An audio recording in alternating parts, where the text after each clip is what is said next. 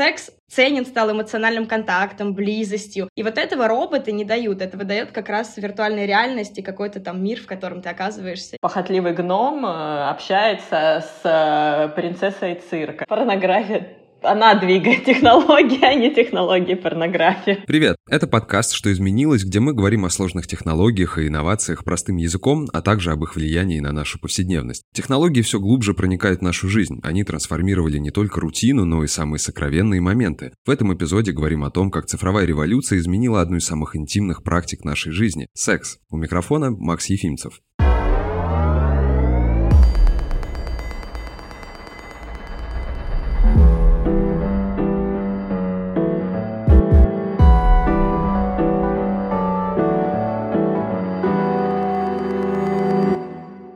Шведский производитель люксовых секс-гаджетов Лела отчитался о росте своих продаж на 40% в период локдауна. Дейтинговые приложения зафиксировали увеличение времени, которое пользователи в них проводят, а лайфстайл-издания пестрят заголовками про секс-роботов, теледильдонику и секстинг. Сегодня в секс-индустрии, как и в любой другой, балом правят высокие технологии. Порно в виртуальной реальности, половой акт на расстоянии, умные мастурбаторы и это лишь небольшой список нововведений на рынке сексуальных практик. Мы решили разобраться в новых подходах подробнее и пригласили в подкаст подкаст Ольгу Петрунину, шеф Operation Officer дейтинг-сервиса Pure, секс-просветительницу, соосновательницу секс-просвета Кинки Пати Татьяну Дмитриеву и Алину Шикуть, секс-просветителя, тестировщицу секс-игрушек и организатора вечеринок чувственного опыта на зло маме. Всем привет! Привет! Привет! Привет! По данным Левада-центра, более 30% россиян предпочитают вообще не обсуждать сексуальные проблемы в своих семьях. Поэтому бытует мнение, что к сексуальным расширениям люди обращаются в тот момент, когда им либо наскучит партнер, или возникнет какой-то конфликт. Но мне кажется, что это не совсем так. Расскажите, почему вообще мы уходим к неживым акторам? Мне кажется, что на самом деле эта проблема гораздо шире. А, то есть у нас россияне не просто не обсуждают секс, они на самом деле, в принципе, мало что обсуждают. А, у нас не очень выстроена коммуникация. У людей э, soft skills э, нигде не преподаются, поэтому они тоже не очень развиты. И поэтому там, я помню а, опросы Левада-центра о самых запрещенных темах в семьях. Там есть не только секс, там есть смерть, там есть, а, ну, какие-то другие, на самом деле, вещи, которые сопровождают нашу жизнь, но люди об этом не разговаривают. И мне кажется, что так как разговор — это сложно, коммуникация требует э, знаний, умений, навыков и еще смелости, вот, потому что ты должен что-то проговорить, получить какую-то реакцию, ты должен быть готов к этой реакции, например, если это отказ или если это несогласие. Поэтому, конечно, гораздо приятнее обратиться к какому-то гаджету или какой-то игрушке, э, с ней не надо разговаривать, а при этом можно что-то получить и при этом заплатить только там деньги, которые ты платишь за этот товар. Поэтому, мне кажется, есть вот эта проблема. Но, конечно же, надо решать это на уровне того, чтобы люди начинали разговаривать в принципе, дальше начинали разговаривать о своей сексуальности, о своем сексе и умели делать это правильно. Это тоже очень важно. Есть прямо ряд каких-то правил базового общения, которые стоит соблюдать, чтобы коммуникация была здоровой. Вот я согласен, мне кажется, это что-то немножко еще из того Советского Союза, когда считали, что секса не было, и вот это вот какое-то такое отчасти ну, не ограниченное мышление, но скудное, да, э, оно может присутствовать до сих пор. Я вообще считаю, что табуированность секса в России, она есть и присутствует. Но вообще табуированность секса, она везде есть. Э, по нашим ощущениям, как дейтинг-приложение, Россия у нас далеко не на первом месте, как рынок. Первые штаты, конечно, впереди планеты всей. И мне кажется, это немножко такой каменный век, он присутствует. Но здесь вот обращение к неживым акторам, мне кажется, это какой-то способ эмоционального эскапизма на самом деле, потому что люди не всегда готовы делиться всем друг с другом, а часто они могут уйти и просто получить то, что они хотят, там, посмотрев порно. И это тоже связано в том числе в семьях с проблемой с тем, что там у женщин гораздо реже бывают оргазмы, чем у мужчин. И такую тему ну, много кто поднимал, есть очень много кино об этом, там, как там «Страсти Дон Жуана», например, где он был зависим от порно, а, и Скарлетт Йоханссон даже его не заводила достаточным образом. Мне кажется, здесь э, вопрос именно к тому, что ты хочешь получить. Хочешь ты получить удовлетворение или ты хочешь э, эмоциональный контакт с человеком. И часто эмоциональный контакт, он не связан с сексом на самом деле, а секс — это нечто живущее отдельно и механическое. И как раз неживые акторы, они тебе и обеспечивают success story как бы быстро и надежно. Я не могу согласиться прям полностью, кроме того, что заметили девочки, да, в России есть какая-то табуированность секса, и она не только в России, возможно, у нас тут, конечно, все не очень хорошо, но за последние пару лет можно заметить очень положительную динамику, в принципе, аудитории. Вообще не просто секс-блогерской аудитории, а массовой аудитории к секс-просвету. Он активно развивается, и спрос на те же самые товары, он намного сильнее, чем был там, условно, 4 года назад. И люди, которые, даже если у них табуирована тема секса, тема менструации, там, тема похода в туалет, какие самые табуированные такие штуки фетиша, они все равно с интересом на это сейчас смотрят, и они, если не обсуждают, то они хотя бы читают, то есть, и это уже хорошо. Просто их не так видно, то есть видно либо прям очень секс-позитивных людей, либо совсем не секс-позитивных людей, но есть еще что-то между. И вот этот in the middle, он на самом деле гораздо больше, чем и первые, и вторые. Их много, они с интересом читают, они интересуются, они спрашивают, да, они зажимаются, когда с ними начинаешь говорить на тему секса. У меня очень много знакомых, которые а, с интересом смотрят, но не подходят, грубо говоря, близко. Или подходят чуть-чуть, потом отходят. И вот этот момент, он на самом деле очень тонкий, и он очень ценный. То есть таких людей не отпугнуть. И, в принципе, мне кажется, вся задача секс-просвета общего, она именно в том, чтобы больше людей на сторону зла у нас печеньки. Ну или просвещать скорее, не то чтобы в сторону зла. Мне кажется, в этом плане еще очень хорошо работают современные сериалы и фильмы. Например, там тот же Sex Education, он произвел просто фурор, люди обсуждали, смотрели, и там как бы настолько часто и просто и обыденно обсуждается эта тема, что это тоже как-то, мне кажется, влияет на умы людей. А, а как отличается спрос на эротические товары, ну, так скажем, заменители, у нас в стране и Европе? А есть ли в России та самая стигма в обсуждении практики секса и вообще что самое популярное и почему? Хочу тебя поругать.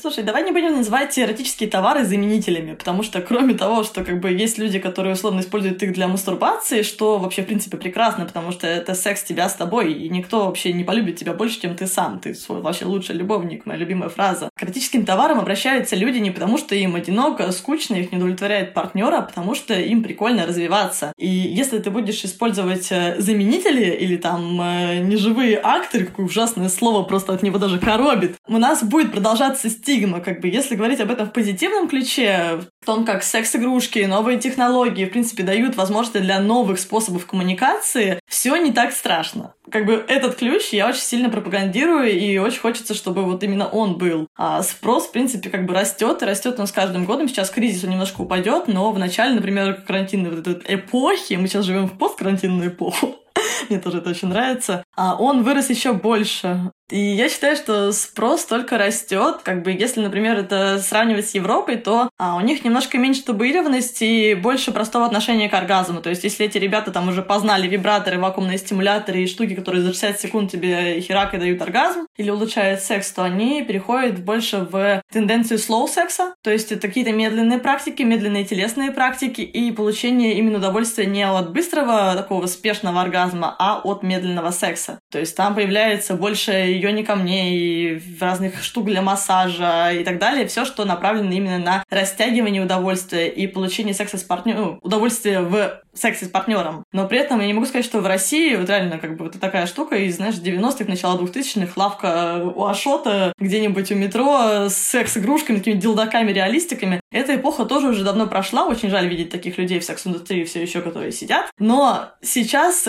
огромное количество клевых футуристичных девайсов, совершенно великолепных по дизайну, которые нужны именно для того, чтобы улучшить секс. То есть даже нет такого деления на женские и мужские игрушки. Практически каждую игрушку можно использовать и мужчине, и женщине в паре, втроем, вчетвером. Вот вообще, насколько у вас фантазии хватит, э, лишь бы она у вас была. Но при этом рынок все равно, конечно же, русский очень отстает. Российский рынок намного меньше западного, американского. То есть там я ездила в Ганновер на выставку Era Fame, по-моему, он назывался. Вот. И там у нас есть наша выставка Era Expo, и, ну, я прямо была, конечно, очень удивлена. Окей, я ожидала, что будет разница в масштабе, ну, в количестве и вообще в том, как это будет выглядеть. Но та колоссальная разница, которую я увидела, она, конечно, ну, была потрясающая. То есть та выставка, я не знаю, ну, в 10 точно раз, а может быть, там, в 20, в 30 раз больше. Она была просто огромная, и видно, что очень много людей, видно, что большой интерес. А, понятно, что как бы там это уже рынок, э, там западный, вообще мировой рынок секс-тех оценивается в 50 миллиардов долларов сейчас. Он супер быстро растет.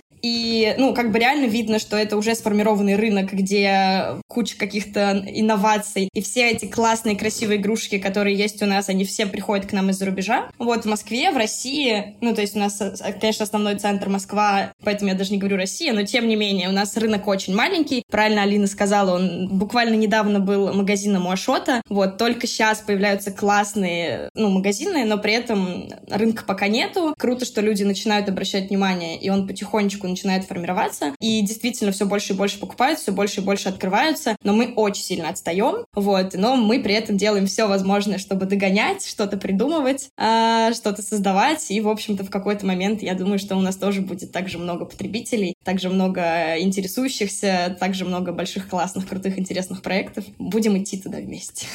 Да, но я добавлю, наверное, про именно сам, сам коронавирусный период, что вообще по всему миру очень сильно выросли продажи секс-игрушек. А в России выросло тоже, в принципе, в темпах. Я не имею в виду объемы рынков, как Таня правильно заметила, невозможно сравнивать там российский рынок и Штаты или там Японию или Китай. Но по темпам роста мы плюс-минус э, не отставали. То есть все бум был по всему миру. То есть там в Штатах на 60% выросли, у нас там на 50% вырос рынок. Поэтому интерес, он есть. Э, вопрос только, да, времени, когда мы придем э, в светлое будущее, где секс-игрушки — это нормально, и люди пользуются ими в парах для того, чтобы улучшать э, свой опыт и experience.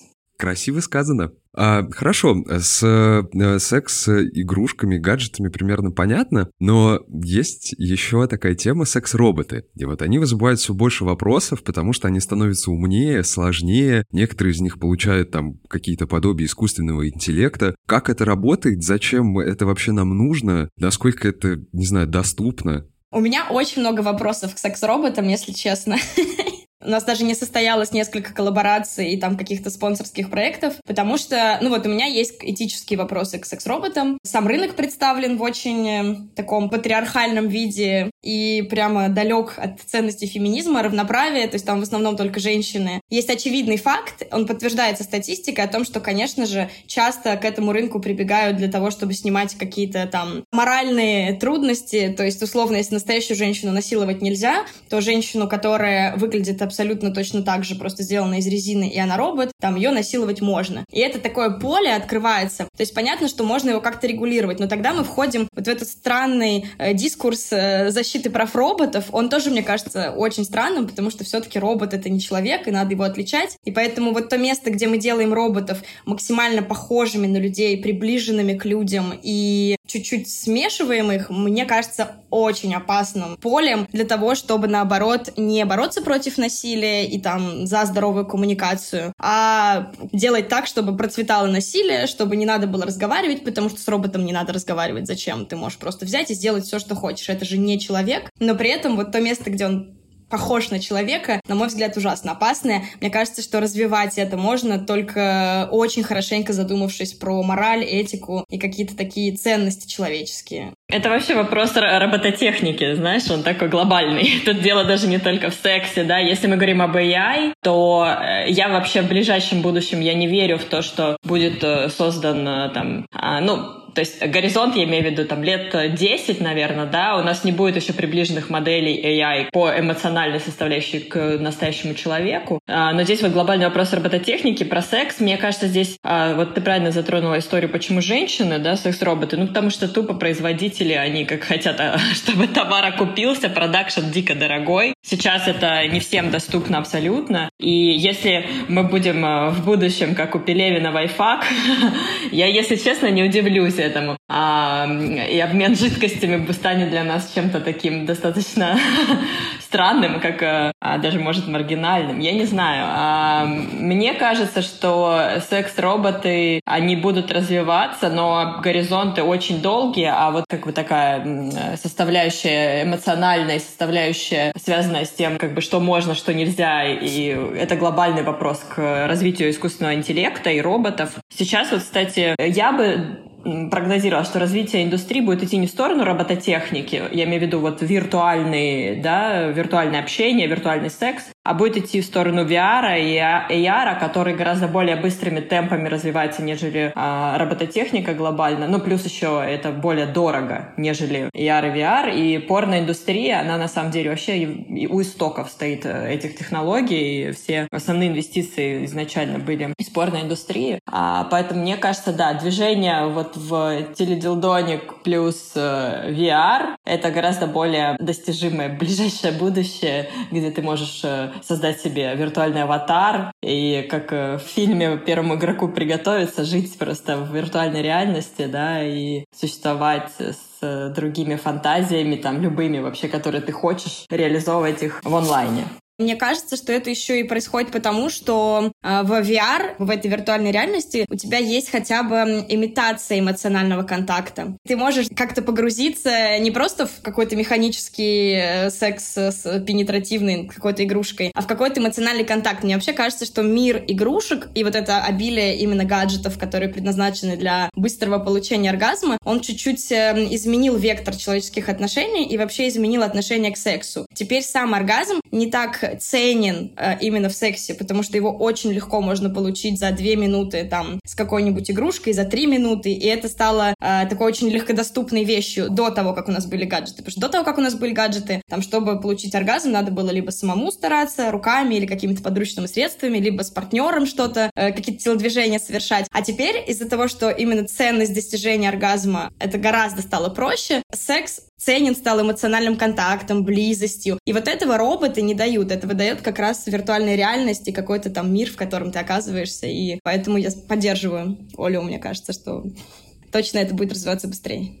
Я понимаю, что есть куча громких новостей про то, что появляются бордели с секс-роботами, с секс-куклами и так далее, но по факту технологии сейчас не на таком э, этапе, когда они могут это делать. То есть большинство секс-кукол, которые, во-первых, это ни хрень недоступная, то есть если брать прям роботов с э, каким-то искусственным интеллектом, с э, клевым биоскином, идеальный, мягкий, такой, знаешь, на, на ощупь текстурный, это очень дорого, это больше там миллиона рублей на это может заплатить. То есть если брать секс-куклу, как бы хотя бы немножко приличная, она стоит полмиллиона рублей без каких-либо вибраций. Я очень плохо отношусь к секс-куклам. Это клевая штука. А, я немножко сноб, да. Если мне понадобится реалистик, я найду реальный член. Как бы. Если мы берем куклу, то это, во-первых, либо мы берем какую-то сублимацию, с ней клево взаимодействовать и так далее. Но я тестировала секс-кукол. Секс-куклы, которые даются в аренду, там, условно, по Москве, а, они стоят там около 100 тысяч рублей. Большую часть времени твоей аренды ты будешь это перемещать. Это очень тяжело. Кроме этого, это очень смешно. Ее не хочется там э, трогать, жамкать и так далее. А вот единственная интересная вещь, которую можно делать с секс-куклой, это реально бить ее. Бить ее небезопасно, потому что это ТПЕ, а ТПЕ очень мягкий материал, он обрабатывается там тальком, э, крахмальчиком, чтобы он был помягче, и он очень сильно подвержен всяким там, условно, царапинкам, коррозиям, вот этим всем. То есть, кроме этого, это еще не очень гигиеничная фигня, потому что ты берешь секс-куклу, а это ТПЕ, ТПЕ пористый материал. Пористый материал не обрабатывается так хорошо. Да, ее моют, да, ее обрабатывают хлоргексидин и так далее, но фактически это все равно пористый материал. Из него нельзя вымыть ничего. Даже если я делала огромный обзор секс-кукол с э, помывочкой их и так далее, со всеми клизмами, которых не вставляют, чтобы их обработать, ну, как бы, это не показывают клиентам, даже потому что это выглядит кошмарно. И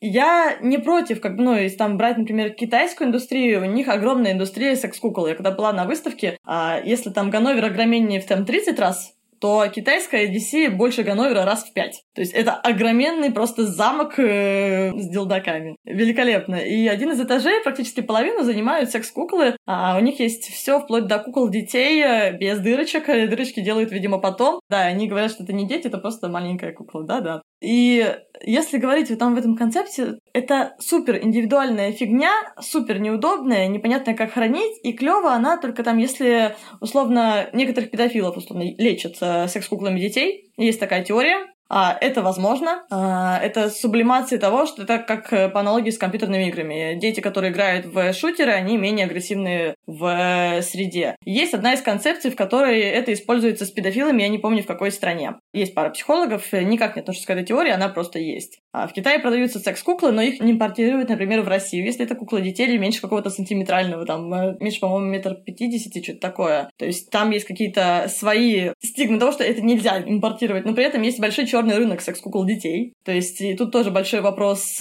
Секс-кукла никогда... Во-первых, это холодная штука еще, да. Она может включать в себя вибрацию, но зачем я буду брать э, с вибрацией какую-то большую вещь, если я могу взять хороший вибратор, который будет гораздо лучше работать? Она никогда не будет так эргономичной. Человеческое тело, в принципе, не самая эргономичная вещь, особенно если оно само не может гнуться. Тут очень много вопросов, ну, вообще нафига это делать. А с другой стороны, это прикольный experience. Это действительно интересно, там кто-то пытается сублимировать секс втроем с секс-куклой. Ну, это смешно. Почему бы нет? Как бы куклам мужчин тоже есть огромное количество вопросов, их гораздо меньше, там, условно, если посмотреть, там, 100% кукол женщин, от них, там, ну, условно, 5% кукол мужчин, они все практически выглядят как Кены из моего детства. И он весит больше, чем я, то есть кукла, минимальная, там, э, вес куклы, это около 30-35 килограмм. То есть это очень маленькая кукла. Чем больше сиськи у куклы, как бы, условно, чем больше ее зад, тем больше она весит, она может весить больше, чем весишь 50 килограмм. Я никогда не подниму куклу-мужчину, весящую 50 килограмм. То есть, ну, представляешь, какую раскоряку я должна встать. Но еще интересно, у него вставляется член. Там просто такая металлическая фигня у большинства кукол, то есть как бы такого сегмента 100-200 тысяч рублей, и он вставляется, любой дилдак можно ставить на прищепки, но почему-то большинство прокатов выбирает реалистики, вставляет эти реалистики, а ты никогда не поменяешь, если ты взял куклу в прокат, сам ей, условно, гениталии. Это не очень красиво выглядит, и все стараются, чтобы клиенты этого не делали. То есть такой немножко этого, инсайдерской информации. Следующий вопрос. А что такое теледильдоника? Это гаджет, который э, соединяется с другим гаджетом по Wi-Fi, Bluetooth, э, whatever, и можно синхронизироваться со своим партнером. И э, все мои друзья, которые встречаются на расстоянии, живут в разных странах, они часто это все используют э, при общении по скайпу, видео, секстингу, э, что угодно, и тем самым удовлетворяют друг друга на расстоянии. Но вот с теледилдоником мне кажется, что это классная технология, мне очень нравится. Я считаю, она будет развиваться вообще в формате не просто гаджетов, а в формате каких-то костюмов, чего-то такого. Вот, и то есть это будет не просто а, какие-то точечные воздействия на тело и точечные возбуждения, а что-то гораздо такое глобальное. Но теледильдоника еще применяется в вебкаме, когда ты можешь э, там тоже за монетки включить гаджет, э, сделать так, чтобы он работал, сделать так, чтобы он там не работал, и, в общем-то, управлять. То есть можно не только с партнером это практиковать. Вебкам очень активно сейчас используют эту технологию. Вот ты можешь нажимать на кнопочку и управлять каким-то образом игрушками, которые у моделей вставлены или не вставлены по-разному. Если, хорошо, теледидоника, мы разобрали, что это такое. Это гаджеты, которые позволяют людям, э, так скажем, условно говоря... Это феномен, скорее. Почему? Чаще всего теледидоника — это не совсем гаджеты, это феномен. То есть этим смешным словом описывается целый феномен, а возможности бесконтактного ну, секса с использованием технологий, в частности, это Wi-Fi, Bluetooth, и туда, да, можно относить и гаджеты, и секс-роботов и костюмы, которые используют там в фэшн-показах, их же можно использовать и в секс-практиках. Я не знаю, как такое количество проводов можно использовать, но умельцы находятся. Туда же можно еще относить и какие-нибудь секс-игры, ну и все варианты секстинга, виртботы, почему бы и нет. А в связи с тем, что сейчас умных э, девайсов и игрушек, гаджетов, как угодно, становится все больше, появляется вопрос, а что будет, если их взломают? Э, вообще их уже взламывали. Роботов не знаю, как бы так как у нас нет в свободном доступе роботов, которые продаются людям, чтобы были прецеденты. Но есть огромное количество статей, в том числе у, на сайте Касперского, а, куча скандалов с взломами секс-девайсов и сливов данных. Там был хакер, который покупал себе китайские игрушки и немецкие игрушки, взламывал, находил коды, а потом гулял по городу и подключался ко всем игрушкам и доставлял, наверное, оргазм их обладательницам. Есть скандал с Вивайбом, когда Вивайб выплачивал кучу денег там за коллективный иск, за то, что их устройство отправляло данные на сервер, то есть о температуре, о скорости, о частоте использования, то есть собирал эти данные через приложение, так как у большинства игрушек, которые можно использовать для секса на расстоянии, есть приложение для секса с партнером и так далее, оно подключается по Bluetooth к телефону, телефон подключается к Wi-Fi, и то есть если Wi-Fi сеть не защищена, то телефон и игрушка тоже по факту не защищена, и к ним можно подключиться. И в том числе можно управлять, собирать данные, воровать эти данные. То есть у Vivaldi такая была штука в плане того, что они сами собирали, и после этого на них подали коллективный иск, когда это заметил какой-то из хакеров, по-моему, и они выплачивали за это деньги. У Свакома была смешная история с их вибратором с видеокамерой, когда хакер подключился, по-моему, команда хакеров подключилась к трансляции по Wi-Fi, а, к их вибратору. То есть это вибратор с камерой на конце, а по факту все, что он видит, это шейку матки. Но не прикольно, когда к твоей шейке матки к трансляции подключается куча людей, и это могут куда-то транслировать. Это был большой скандал со Свакомом, и большинство таких игрушек, кроме того, что ты можешь использовать незащищенную Wi-Fi сеть, это уже плохо, а игрушка работает где угодно, лишь бы было LTE, либо Wi-Fi. Есть еще такая фигня, что у большинства таких игрушек э, пароли настолько стандартные, что можно войти там условно под админ и набрать 8 восьмерок. Ну, то есть 1, 2, 3, 4, 5, 6, 7, 8, и вот ты уже вошел в чужую игрушку. То есть э, это не такая большая проблема, но для многих людей это может быть неприятно. То есть, и если люди покупают гаджет, то, как бы, да, я плачу за гаджет 15 тысяч, 20 тысяч рублей, я бы хотела, чтобы, наверное, он был безопасен, либо, как бы, в принципе, отказаться от этой технологии. А, кроме этого, куча приложений есть чаты, там, видеочаты, аудиочаты и так далее. Я не знаю, по... взламывал ли кто-то их, но было бы, наверное, неприятно, если вся твоя переписка бы сливалась к какому-нибудь там левому хакеру или транслировалась на просторах интернета.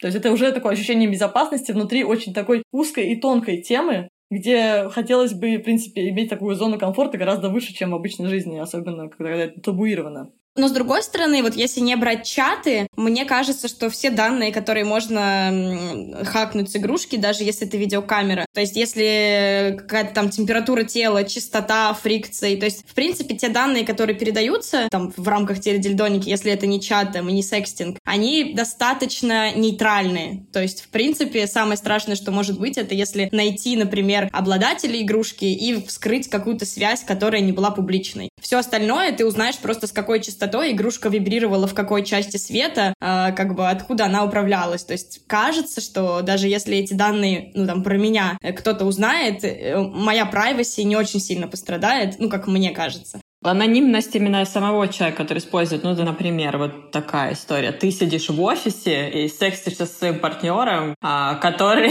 сидит в офисе. А зачем? О, как бы, знаешь, разные бывают фантазии у людей. И сливается у тебя инфа. Это доходит до твоих начальников, что ты просто «Здравствуйте, добрый вечер. Я тут на работе занимаюсь не тем». То есть вот вопрос анонимности — это очень важный вопрос вообще, в принципе, во всех онлайн-коммуникациях. А, и вот мы у себя этот, э, как бы у нас вообще анонимное приложение, мы не требуем никаких персонализованных данных соцсетей и whatever, а, потому что мы считаем это очень опасным, как бы если вдруг что-то взломают, то информация, которая утечет от нас, это будет какой-нибудь там похотливый гном э, общается с э, принцессой цирка, и как бы you never know, кто эти люди. Тут еще даже вопрос. Ты права по поводу сидения в офисе, потому что сейчас уже есть игрушки, которые не только позволяют э, секститься, и плюс еще ваши игрушки будут в коннекте, и какие-то твои реакции тела будут отправляться партнеры. Есть же игрушки, которые, а, например, у Кира это чуваки, которые делают хай-тек игрушки для там сенсорный стимулятор клитора, где ты лапкой сенсор передвигаешь, который одновременно может коннектиться с чужим мастурбатором, и у них в приложении, по-моему, можно коннектиться с незнакомцами. Это not bad, то есть как бы можно организовать себе рандомный фрисам и радоваться жизни, почему бы и нет. А, но с другой стороны, если в твоей паре это не подразумевается, ну как бы это уже считается изменой, то если такой слив данных происходит, то это еще разрушает и это тоже очень плохо. Особенно если становится понятен, кто тот, пришедший извне, да. Да, и тут уже возникает э, некоторое количество вопросиков. То есть, насколько это этично сливать данные. Хотя, по факту, какие-то анонимные данные пользователей — это не важно. Мне кажется, что это в любом случае неэтично при любом виде вообще. То есть мой комментарий был скорее про некую реальную опасность, потому что, как я это вижу, данные сливаются огромными объемами каким-то хакером. Если это не случай, когда шпион конкретно к моей игрушке подключился и слил данные какому-то конкретному моему, там, я не знаю, другу или партнеру, вот, а кажется, что обычно это взламывается просто кем-то ради фана в огромных э, объемах, как бы в таком объеме данных эти данные, они как бы ни о чем. Но все равно это, с этим точно надо бороться. Круто, что вы с этим работаете, потому что это, ну, как бы, правда опасно, и мир очень опасный.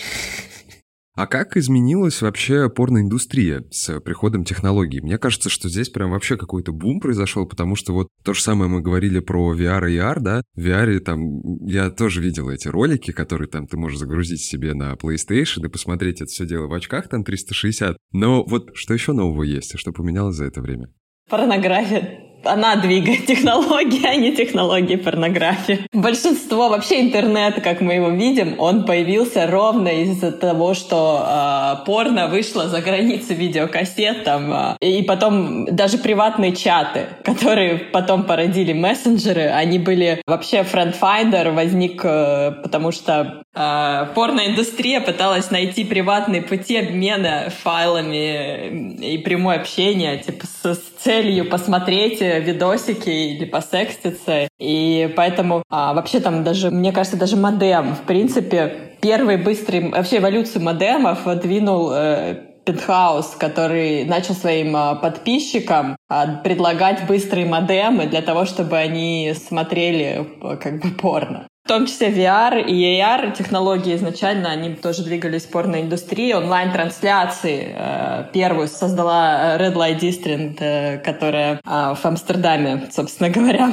порнокомпания. Она вообще сделала первую систему рабочей онлайн-трансляции видеороликов, который вообще трансформировал интернет, и у нас появился там стриминг и веб-камеры, и, в общем, это все тут такой как бы секс, он двигает технологии. Даже превьюшки на YouTube появились после Порнхаба. Сначала Порнхаб придумал, что он будет показывать тебе, когда ты бегунок двигаешь, маленькие превьюшки того, что ты увидишь в ролике. И только потом YouTube это внедрил. То есть, действительно, сначала порно. Но мне кажется, что базово порноиндустрия изменилась просто потому, что у все больше становится доступной с развитием технологий. То есть, абсолютно все новшества идут из нее, но чем дальше развиваются технологии, тем ближе к каждому из нас порно и доступность порно. То есть, теперь точно все могут его снимать, и кажется, что развивается развивается рынок вот этого вот. Умирает студийное порно и растет очень сильно юзер, юзер контент. Хоум порно и качество хоум порно так сильно растет, что все больше и больше классного контента, который люди делают сами на себя без студий. Это какое-то самое очевидное, мне кажется, изменение. Еще очень клево, что появляется огромное количество этичного и корректного порно. То есть порно начали показывать, что они надевают презервативы, они используют латексные салфетки для предохранения во время кунилингуса очень много действительно возможностей дает индустрия для порно и порно для, в принципе, сексуальности людей, для познания себя. Там, например, если в VR можно надеть и почувствовать себя мужчиной, когда ты имеешь другой набор гениталий, это совершенно новый и интересный опыт. Сходить в порно-кинотеатр, то есть э, порно не только становится доступным, оно становится нормальным, и оно показывает, там, словно, ребят, не повторяйте за порно, мы делаем все, мы профессиональные актеры, мы к этому долго готовились. То есть люди уже смотрят на порно как на что-то интересное и воспринимают его правильно, не как это было, там, словно, 20 лет назад. Я буду повторять, или это из порно, и мне все получится, вот эти вот э, штуки. И потом мы связались в узел, да, и не можем расцепиться. Что с этим делать? Вот. Или я запихал себе в задницу какую-то большую штуку и не смог из нее ее потом оттуда вытащить. Вот. И это очень клево в плане того, что, там, не знаю, я недавно смотрела ролик социальной рекламы, рекламы, когда порноактеры пришли к своему малолетнему зрителю. Они сначала рассказывают э, маме, открывшей дверь, его то, что мы существуем у тебя на компе, мы существуем у тебя в смартфоне, мы вообще везде существуем, и теперь мы еще и пришли рассказать твоему сыну немножко о согласии и о том, что то, что он смотрит, это совершенно нормально. Стигматизация этого всего, табуированность уходит, это очень круто. Но я все равно не могу не заметить, что ролик этот вышел там в Новой Зеландии, и все-таки, как бы, мне кажется, что вот это этичное порно, оно растет медленнее, чем э, развивается все остальное. То есть, на мой взгляд, все равно есть проблема, что, да, там 20 лет назад вообще все учились по порно. Сейчас наше небольшое секс-позитивное комьюнити, и там те, кто читают крутых секс-блогеров, ну сколько это там, 2 миллиона, 3 миллиона, они знают, что как надо и вообще какие-то правила, и что есть этичное порно, но остальные десятки миллионов миллионов э, людей в России. Кажется, еще пока туда не дошли. Это очень грустно, вот, и хочется, чтобы еще больше было этичного порно, еще больше крутых видеороликов, и чтобы они в России снимались. Все помнят дисклеймер перед порно, что актриса сама дала на это согласие, вот это вот все. Мне кажется, такой дисклеймер должен вставать на каждый кусочек перемотки порно, потому что люди не смотрят начало, они перематывают.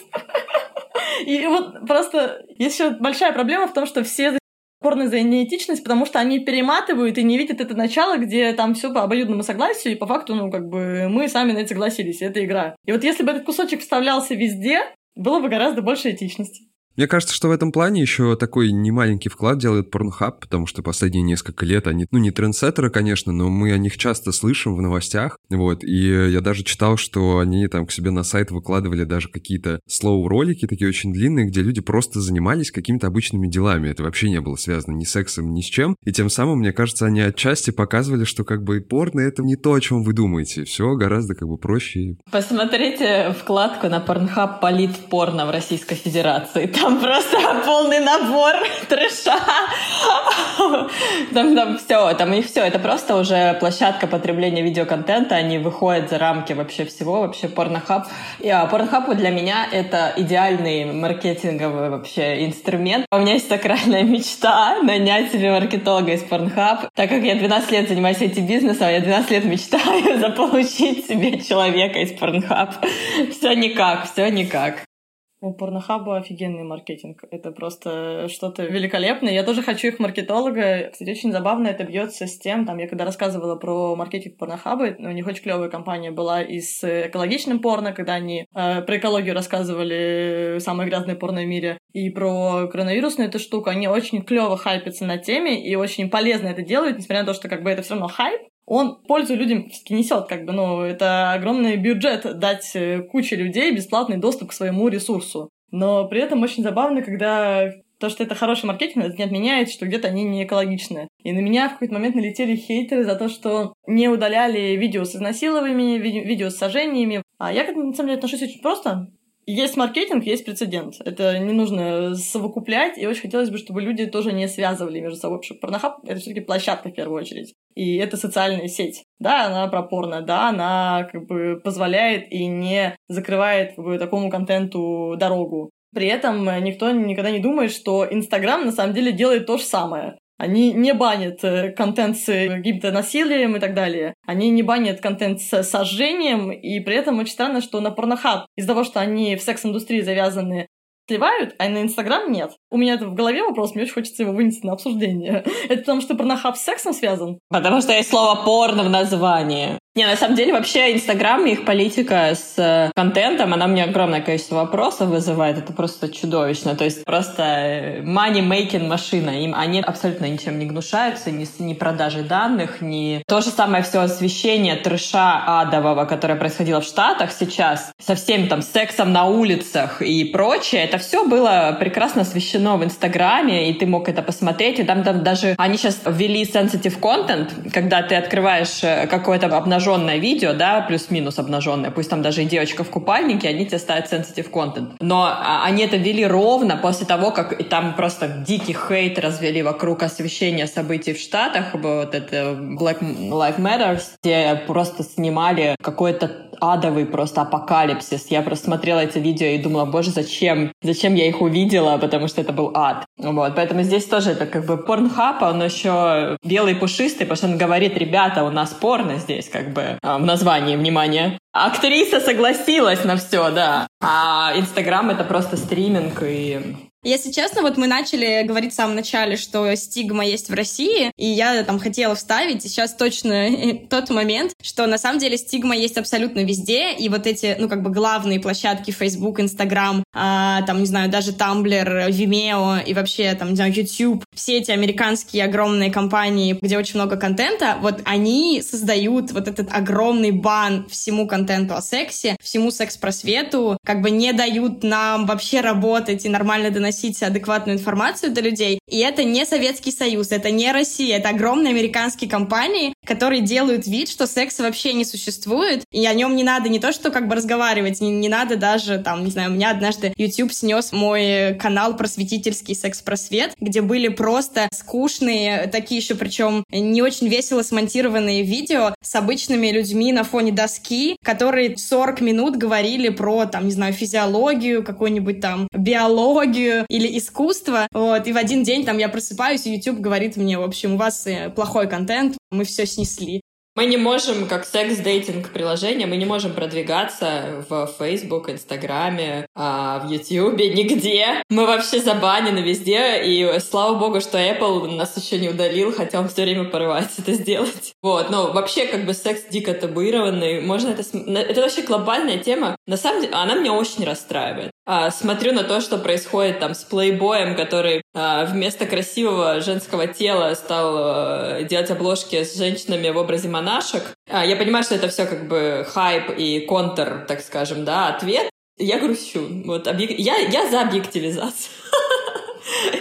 Вот. Э, это вообще не всегда плохо. То есть сейчас э, такая мировая политика и повестка дня вот со всей этой Вайнштейновской историей и так далее. Женщины слабые, их надо защищать, ими пользуются. Да кто вам это сказал? Я не понимаю, кто сказал, что женщины слабые, их нужно защищать. Ну, как бы защищать нужно всех людей. Это как бы еще худший перекос, потому что они а, как бы с этой всей повесткой дня рассказывают, что женщина не может вообще сама за себя постоять и выбрать того, с кем она хочет заниматься сексом, а их, блин, принуждают всех поголовно. И это вообще очень грустно, и у меня здесь отдельная есть позиция социальная на этот счет. Слушай, ну это, это немножко не про слабости, и не говорят, что женщины не могут выбрать или они слабые. Есть действительно социальные как бы устройства, в котором у женщин меньше прав и меньше возможностей. И там люди, которые, не знаю, хейтят Ванштейна, они говорят именно об этом, о балансе власти. Женщины очень сильные, но им не дают власть. И это факт, подтвержденный статистикой, подтвержденный тем, что мы вообще видим в обществе. То есть дело как раз проблемы именно в том, что женщины сильные, но их как бы давят, не пускают к власти, не дают им достаточно достаточно власти и отнимают у них права. То есть проблема скорее в этом, чем в том, что женщины слабые. И тут я, конечно, как феминистка не смогла не вставить свои пять копеек, простите. На самом деле, действительно, есть проблема со статистикой, и это даже есть в секс-индустрии, когда порноактриса получает в десятки раз меньше, чем порноактер в том же ролике, хотя у нее главная роль. И такая проблема действительно есть в разнице зарплаты труда. Меня, наверное, раздражает здесь больше такая овер-этика и очень критичная какая-то штука. То есть объективация — это очень плохо. И это плохо сразу везде становится. Но есть же разная объективация. И, в принципе, объективация — это один из способов как бы а, анализа окружающей среды и познания. Ну, это как бы психика так работает. И если говорить там о том, что мы объективируем женщину, например, я не знаю, взять, э, вот эти, помните, старые рекламы автомоек, где такая телочка стоит э, в купальничке. Если мы говорим об этой объективации, это не круто. Ну, это ужасно сексуализированный, объективированный и так далее. Но если мы возьмем там условно ту же Машинкулову, которая стоит и говорит, что я сяду на чужое лицо, как бы это клевая объективация, она сама себя объективировала, и это классно выглядит. Это объективация самой себя, внутренне уверенной женщины, почему бы и нет.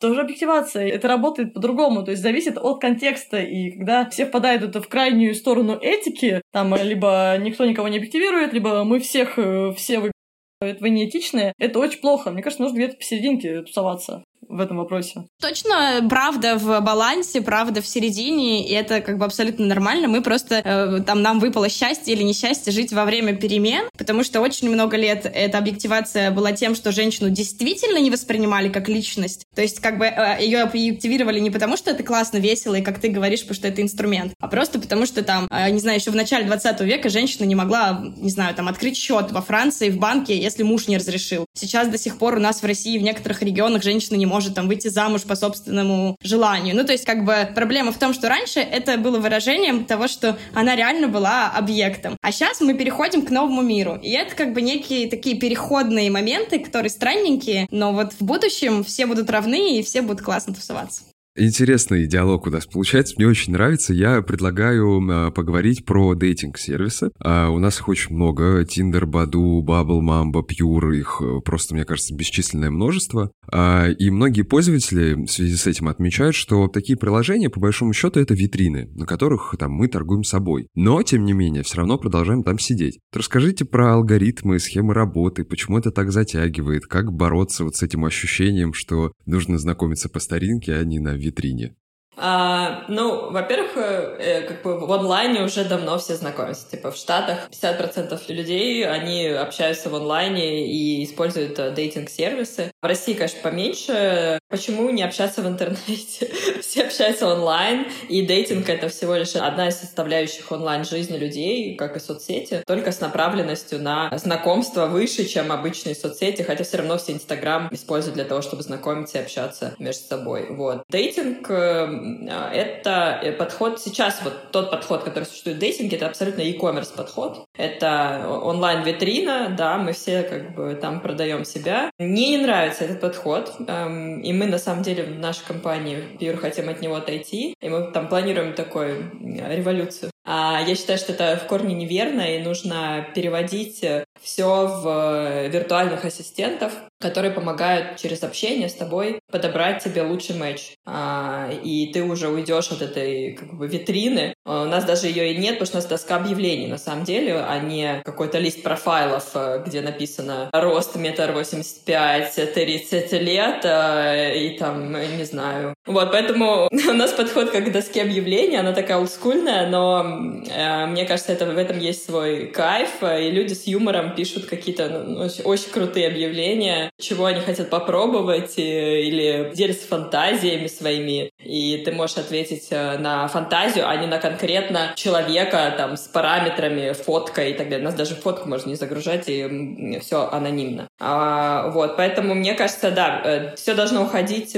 в матчинг алгоритмы сейчас, они как бы работают достаточно примитивно. Если ты лайкаешь пацанов с обнаженным торсом, э, накачанным в Тиндере, то тебе будет он предлагать таких пацанов. Вот, поэтому здесь нету там супер крутого AI какого-то сейчас, и вообще уровень технологий, развития технологий в дейтинге, он достаточно низкий. А, и мне кажется, что эта индустрия, у нее огромный потенциал, а, потому что раньше это было такое, типа, люди, которые знакомятся онлайн, они такие desperate. У них уже просто ну, вариантов нет, они никому не нужны. А сейчас это абсолютно уже не так. У меня огромное количество друзей встретились э, там э, в онлайн всяких э, social media и дейтинг сервисах там вышли замуж э, или там построили прочные пары и так далее. Поэтому э, индустрия двигается. В... Э, их много, их очень много. Мы из моих близких друзей познакомились э, в дейтинг-приложении. PAF называется. И вот успешно как бы сыграли свадьбу. У меня есть подруга, которая в Тиндере познакомилась с парнем и тоже сыграла свадьбу. Ну, короче, это нормально. Это, это просто новая формация жизни, новая формация отношений. Примерно так.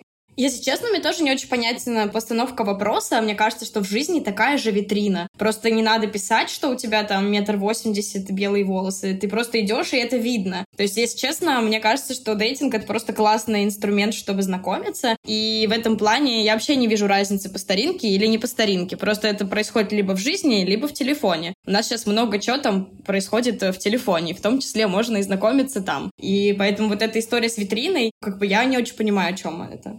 Но мы же можем создать себе образ, который вот как мы себе представляем, как мы себе видим идеальный какой-то. Он же может там отличаться от реального. Здесь скорее, наверное, ну, вот разница в этом. Так же, как вот в Инстаграме там многие показывают, э, почему его тоже называют витриной? Потому что многие показывают только там какую-то хорошую, красивую сторону своей жизни, а какую-то обычную реальность они совершенно не показывают. И я думаю, что здесь вот как раз именно вопрос в этом, что как бы ожидание реальность. Слушай, ну ты же на первое свидание тоже там накрасишься, как-то приоденешься, можешь соврать, что работаешь, я не знаю, топ менеджером в банке, а потом ты начнешь жить с этим человеком, и выяснится, что, знаете, это история про, по-моему, китайскую семью или японскую, я забыла, где женщина или мужчина, блин, я тоже забыла, но там один из партнеров э, в браке сделал очень много пластических операций, и поэтому, когда у них родились супер уродливые дети, был большой скандал.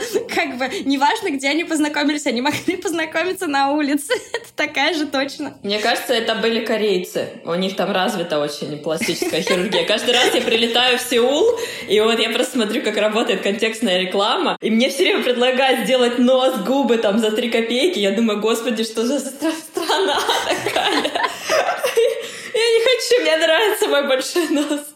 Короче, мне кажется, что да, что дейтинг — это просто некий маркер того, что вся наша жизнь потихоньку диджитализируется, в том числе и знакомство тоже переходит э, там, в телефоны. Это удобно, это быстро. Я очень активно пользуюсь разными приложениями. Я не вижу разницы познакомиться в баре или познакомиться в приложении. Я в баре также э, могу выглядеть не так, как в повседневной жизни, потому что я ярко накрасилась. Вот, и могу сказать все, что угодно, так же, как могу в профайле написать все, что угодно. И, естественно, в какой-то момент человек все про меня узнает. И это тоже не зависит от того, где мы познакомились. А, и, пожалуй, последняя тема, я думаю, что она как раз плавно вытекает из э, дейтинг-приложений, это секстинг. Э, на всякий случай для наших э, слушателей секстинг — это обмен электронными сообщениями, интимного содержания с фото, видео и вот другими видами контента. Ваше отношение к этому, хорошо это или плохо? Рушит оно или укрепляет отношения, или только помогает как-то раскрепостить людей?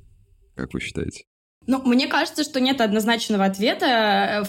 Все познается в контексте. Вот, совершенно точно, там, я это использую э, там, в отношениях. То есть, мне, я, например, не люблю секситься с незнакомцами. Мне нравится это использовать как инструмент в отношениях для того, чтобы, там, освежиться, если вы давно не виделись, и написать что-то, или, там, если нет возможности увидеться, или просто как-то подогреть встречу, наоборот, если она скоро будет, и можно и как-то немножечко нагнать огонька накануне. То есть, мне это нравится как классный инструмент. Вот, но совершенно точно есть люди, которые, наоборот, любят секстинг с незнакомцами. Тут просто важно помнить про технику безопасности. То есть это классный, но, опять-таки, на мой взгляд, в момент, когда секстинг заменяет всю сексуальную коммуникацию, и человек, например, уже может э, там получать удовольствие или практикует только это, и ни на какой контакт с людьми не идет. Возможно, там человек мог бы как-то поработать над собой, с одной стороны. С другой стороны, это его выбор. Если это не мешает его жизни, то почему бы нет? Мне кажется, что тут очень много зависит от контекстов. Нельзя сказать однозначно, это круто или это не круто. Ну, вообще часто, кстати, секстинг в паре, э, он э, вносит э, какой-то уровень раскрепощения в ваших сексуальных фантазиях. И ты словами и в сообщениях можешь говорить то, что ты стесняешься сказать face to face, да, в лицо человеку. И вообще часто очень тяжело вытащить из партнера, вот ты как бы разговариваешь, и там, мне все нравится, мне все нравится. Ты как бы, ну, а может быть это, а может быть то, и там просто человек закрывается, и начинается блокаут, и как бы ты не понимаешь. А в сообщениях э, ему проще бывает выразить свои скрытые желания, и потом их можно вместе реализовать. А насчет э, секстинга а, анонимного с незнакомцами, там, например, в Pure, это целая отдельная огромная ипостасия общении людей. Мне кажется, это тоже круто. Мне, например, я не против э, таких э, а, переписок, мне даже это нравится. Это прикольно пообщаться с людьми, там, я не знаю, э, в Японии, на английском пообщаться и посекситься, и там очень разные, так скажем, подход у людей другой.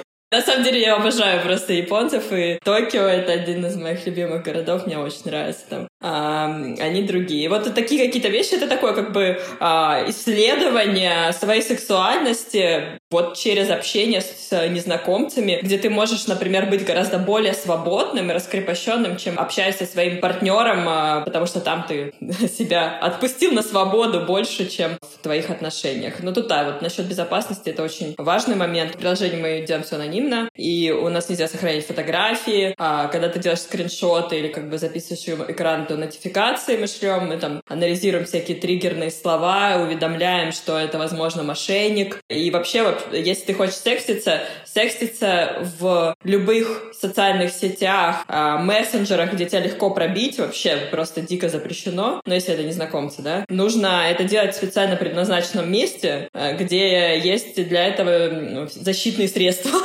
чтобы потом ты не оказался один на один с мошенниками. Но есть же в Телеграме вот эти кучи всяких прикольных секрет-чатов, самоудаляющихся фотографий. Да-да-да, у нас тоже такое вот э, в следующем релизе выйдет. Да, да, телега хорошая вещь, но э, у меня он как-то ассоциируется с работой, если честно, а не с секстингом. Я что я не могу там настроиться на этот лад. Там появились папки, можно создать себе папочку секстинг и хранить там.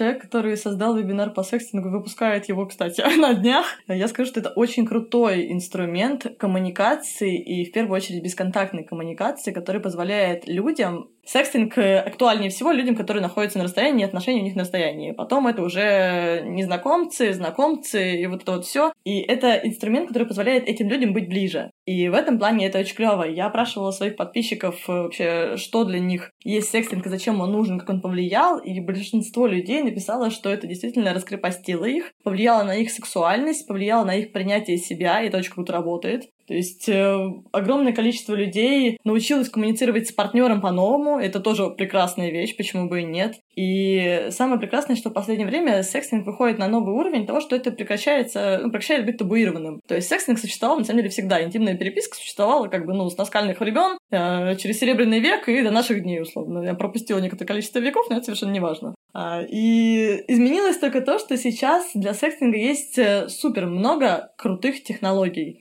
то есть которые обеспечивают приватность, то есть которые обеспечивают э, технологичность, э, которые обеспечивают эффект присутствия. Тебе не нужно ждать, э, там, условно, три недели письма, чтобы подрочить классно, офигенно, великолепно, мне очень нравится. Я просто, насколько в эту тему нырнула, уже три недели ее анализирую, мне прям супер нравится, это очень клевая вещь, особенно если уметь правильно секситься, а это как бы не только же про текст, это же про видео, про аудио, про разные ссылочки, то есть это может быть настолько клевое, это сторителлинг. Главное не заморачиваться, не уходить в какую-нибудь супер литературность, тогда это превратится в игру подкармливания интеллектуала с одной стороны, другой будет там в поте лица писать письма. Может, э, для сапио гетеросексуалов такое зайдет.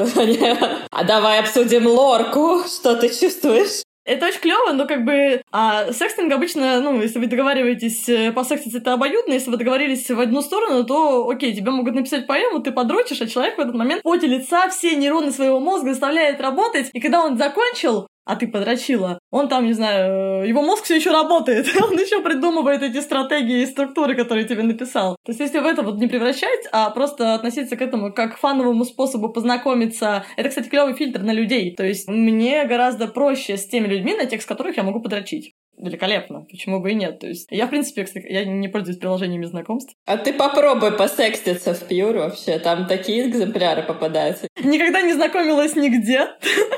И я вообще выбиваюсь из всей этой компании. Я люблю секс по рекомендациям. Как бы, типа, у меня другой подход к отношениям, в принципе. Я не выползаю без рекомендаций. Это очень интересно. Я хочу знать, кто тебе дает рекомендации. Я такой котик, который, да, не вылезает на секс, если нет рекомендаций, и делает это там, без рекомендаций раз в три месяца, но это только подтверждает мое правило великолепное. Не, секс по рекомендации — это топчик, да, у нас просто в нашем секс-позитивном комьюнити это... Слушай, когда у тебя большое комьюнити, рекомендации просто сыпятся со всех сторон, и ты просто в какой-то момент, когда ты готов к новым социальным связям, ты выползаешь, как бы, ну, и, в принципе, я не очень люблю тратить много времени на отношения, то есть я могу, как полиамор, поддерживать, то есть две связи в каких-то серьезных отношениях, все остальное — это какое-то количество любовников, которые могут существовать на разных концах света, в разных городах и так далее, и с ними можно редко видеться, но при этом это не партнерские отношения. А в выстраивании коммуникации и выстраивании именно а, секстинга в приложениях мне просто, если честно, жалко времени, потому что столько людей я еще вокруг не посмотрела. Но я очень люблю приложения для знакомства, очень хорошо к ним отношусь. Мне очень нравится сам концепт, и мне очень нравится, как они работают, то, что они развиваются. Я не отрицаю их, я просто не пользуюсь. Спасибо большое вам всем за интереснейший диалог. Я думаю, что нашим слушателям будет тоже безумно интересно, потому что тема непростая местами такая, я очень необычная, и действительно многим сложно говорить на тему секса и вообще вот этого удовлетворения себя и партнера, и, и отношений. И я искренне надеюсь, что наш выпуск подкаста им в этом поможет. Спасибо вам большое. Спасибо, спасибо. Спасибо за разговор, было интересно и классно. Спасибо, хорошего дня.